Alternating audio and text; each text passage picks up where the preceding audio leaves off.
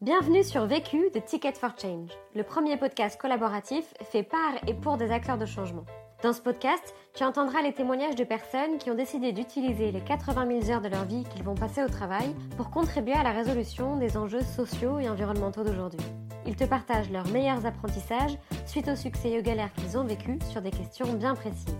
Cet épisode a été réalisé par Marie-Charlotte, entrepreneur en pleine création d'un mouvement qui réinvente les modèles de réussite pour qu'ils ne soient plus basés sur le genre. Si tu souhaites toi aussi réaliser tes propres épisodes vécus, rendez-vous sur vécu.org.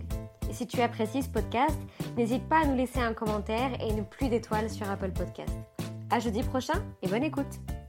Je n'ai qu'une question à vous poser. C'est quoi la question? C'est quoi le problème? Vécu À chaque galère, Des retours d'expérience pour gagner du temps et de l'énergie. Je m'appelle Michel Evouna. Je suis prof de danse auprès des enfants, des adultes, des adolescents à Paris. Et j'enseigne aussi auprès d'enfants autistes et auprès de femmes en prison. Alors, mon projet, c'est que on est allé avec une amie qui s'appelle Florence Nilsson, qui est prof de sophrologie. On est allés toutes les deux en prison pour donner des cours de danse sophrologie. On devait rester qu'un mois, finalement on est resté quatre ans. Et on voulait faire un clip sur la danse. Et au final, on a réalisé un court métrage qui s'appelle Derrière ta peau sur le milieu carcéral féminin et la danse. On voulait que ce soit un témoignage de ce qu'on avait vu en prison, de toutes ces femmes qui sont enfermées au quotidien pendant des années. Euh, moi, je voulais montrer comment leur corps réagissait par rapport à l'enfermement et euh, la corrélation entre la danse et l'enfermement. Alors, ce film, ça a été une belle surprise. Il a été sélectionné dans différents festivals. Il a été sélectionné à New York, à Paris, au festival euh, Paris Cours de à Fontainebleau, où il a eu reçu le prix du public, et dans différents endroits en France. La question. La question à laquelle je vais répondre dans ce podcast est comment créer dans un domaine inconnu? Le vécu. Alors je réponds à cette question car il s'est posé un problème de légitimité. C'est-à-dire, étant donné que je suis prof de danse et chorégraphe, j'avais jamais réalisé de film. Donc forcément, j'ai eu des préjugés de personnes, même de personnes que je connaissais. Et effectivement, quand on se retrouve devant quelqu'un qui a fait plein de films et qui, et toi, t'en as jamais fait, et qui te dit non, non, mais tu sais pas comment on fait, forcément, on se sent pas légitime. On me disait pas vraiment c'est pas possible. On me disait ah, tu vas voir, c'est trop dur, euh, t'as pas fait d'école de cinéma, tu sais pas comment on fait, euh, je te le déconseille. Mais euh, moi j'en avais tellement, tellement, tellement envie que euh, je pouvais pas faire marche arrière. En fait, c'était trop tard, je pense. Et je me suis dit mais c'est pas parce que euh, je l'ai jamais fait que je peux pas le faire. J'ai eu des doutes dans les choix, mais pas dans l'envie en fait. J'ai cru en moi et puis je me suis dit même si ça marche pas, j'ai envie de le faire. Au départ, c'était pas pour que ça marche le film. On n'a jamais fait un film en se disant ça va marcher. Le but c'était juste de faire un petit témoignage sur ce qu'on avait vu. Après, le jour où il a été pris dans un festival, euh, on était super heureuse. Ensuite, ça a continué, c'est un plus. On est très très heureuse maintenant. Mais c'était pas le but en fait. Premier apprentissage. Le premier apprentissage, c'est de s'entourer de personnes proches et complémentaires. C'est-à-dire que dès le départ, on était à deux et ça nous a énormément soutenus dans les moments durs. On était beaucoup à l'écoute, beaucoup dans le respect et euh, beaucoup dans le soutien. Du coup, quand une avait un coup de mou, l'autre la soutenait et réciproquement. On a tout fait à deux, c'est-à-dire que euh, on se retrouvait le soir, on passait des nuits blanches à deux, on a écrit le scénario à deux, on a fait le casting à deux, on est allé en prison à deux, on a tout fait à deux. On s'est choisi parce qu'on est amis depuis euh, 18 ans. Florence est une de mes danseuses, qui est encore une de mes élèves, et on est vraiment très complémentaires. Florence est très douce, très à l'écoute, très posée. Moi, je suis plus dynamique, meneuse. Donc du coup, euh, c'est le jour et la nuit, le yin et le yang, et ça a fait quelque chose de d'émotionnel et de très fort dans le film, de chaud et de froid. Et ça part aussi de nos deux euh, tempéraments. Deuxième apprentissage. Le deuxième apprentissage que j'en ai tiré, c'est de prendre son temps et de s'imprégner vraiment de l'univers qu'on voulait. Euh, j'ai beaucoup lu. Moi qui lisais jamais, j'ai énormément lu. J'ai dû lire une vingtaine de livres en deux ans. Des femmes qui sortaient de prison, euh, de femmes qui travaillent en prison. J'ai lu aussi des livres euh, de surveillants qui ont travaillé en prison. Des livres qui m'ont beaucoup touchée et je me suis vraiment imprégnée de ces livres. J'ai regardé aussi les associations de femmes qui sortaient de prison. Et le principal, c'était des détenus avec qui on dansait toutes les semaines. On a contacté euh, le ministère de la Justice. On a écrit une note d'intention pour notre projet. Et le ministère de la Justice a voulu nous rencontrer. Ils nous ont proposé de donner des cours en prison. Donc du coup, on a donné des cours en prison. Ça devait être au début pendant quatre semaines. Et finalement, on a fait quatre ans.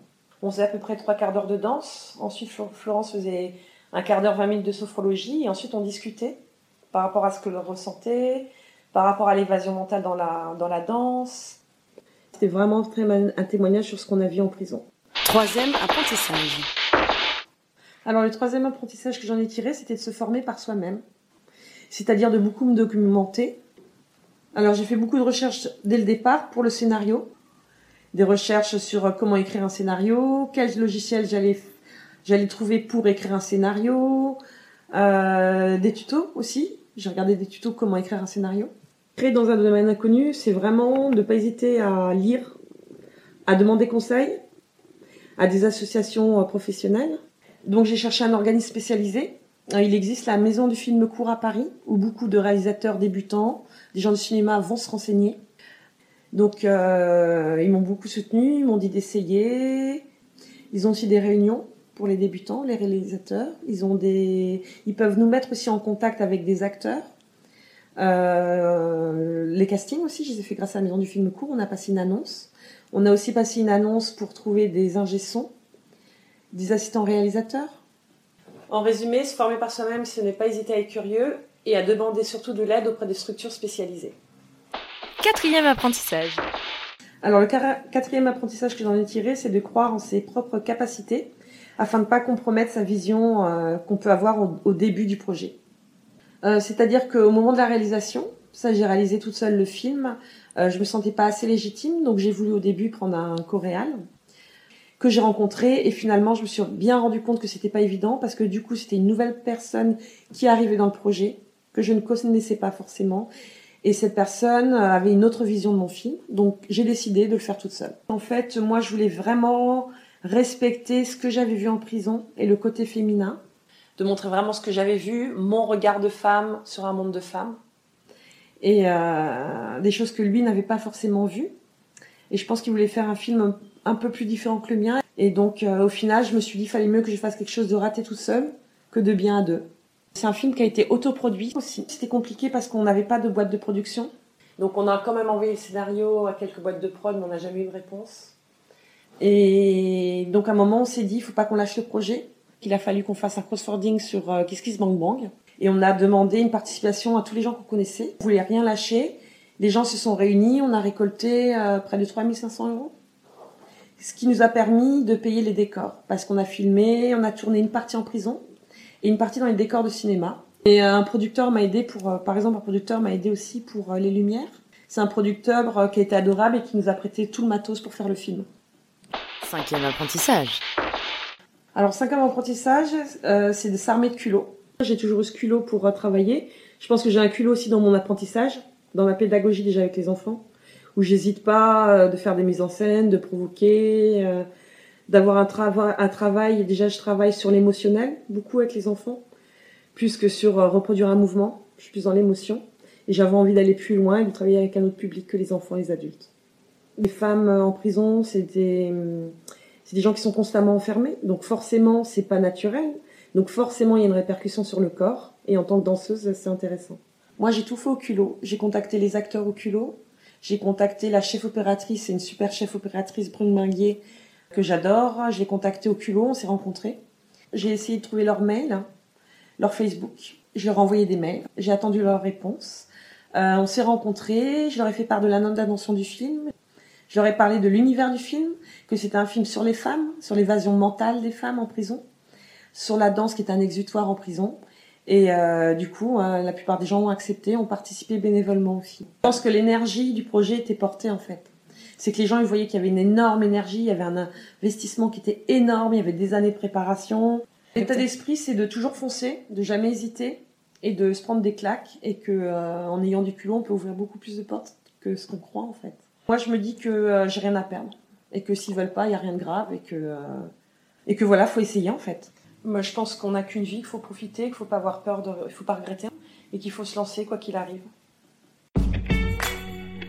Conseil. Pour gagner du temps. Dormir. non, je plaisante pour gagner du temps, structurer les choses et déléguer aussi. Faut pas hésiter à déléguer, chose que je ne faisais pas au début, que j'ai j'ai pas arrivé à structurer mon temps, que je bossais comme une malade et que forcément, comme j'ai un enfant, il fallait que je bosse le soir quand il dormait. Donc j'ai fait des nuits blanches, des nuits blanches, des nuits blanches à bosser, à écrire, à, faire le storyboard alors que j'avais jamais dessiné. Et qu'en fait, il fallait un moment, il fallait déléguer, sinon je tenais plus le coup. Donc j'ai enfin délégué, euh, je pense, ouais, au tournage. C'était les, deux dernières semaines sur quatre ans. On me disait que je faisais trop et qu'à un moment il fallait pouvoir euh, lâcher un peu pour pouvoir être plus se concentrer sur quelque chose. Je pense que pendant le tournage, je me suis concentrée vraiment sur la réalisation et euh, après le reste, les autres qu'on gérait. Pour gagner de l'énergie. De rester passionné, de croire en ses rêves. L'autre question. Alors la question que je me pose actuellement, c'est est-ce que je repars dans un film ou est-ce que je repars dans l'inconnu et je crée une pièce de théâtre? Mais comme j'aime bien prendre des risques, je pense que je vais aller dans une pièce de théâtre. Vu, Vécu. vaincu. Pour plus de vécu, clique vécu.org. Je voulais te dire, euh, tu sais, on, on a tous nos petits problèmes. Vécu. Buy ticket for Jane.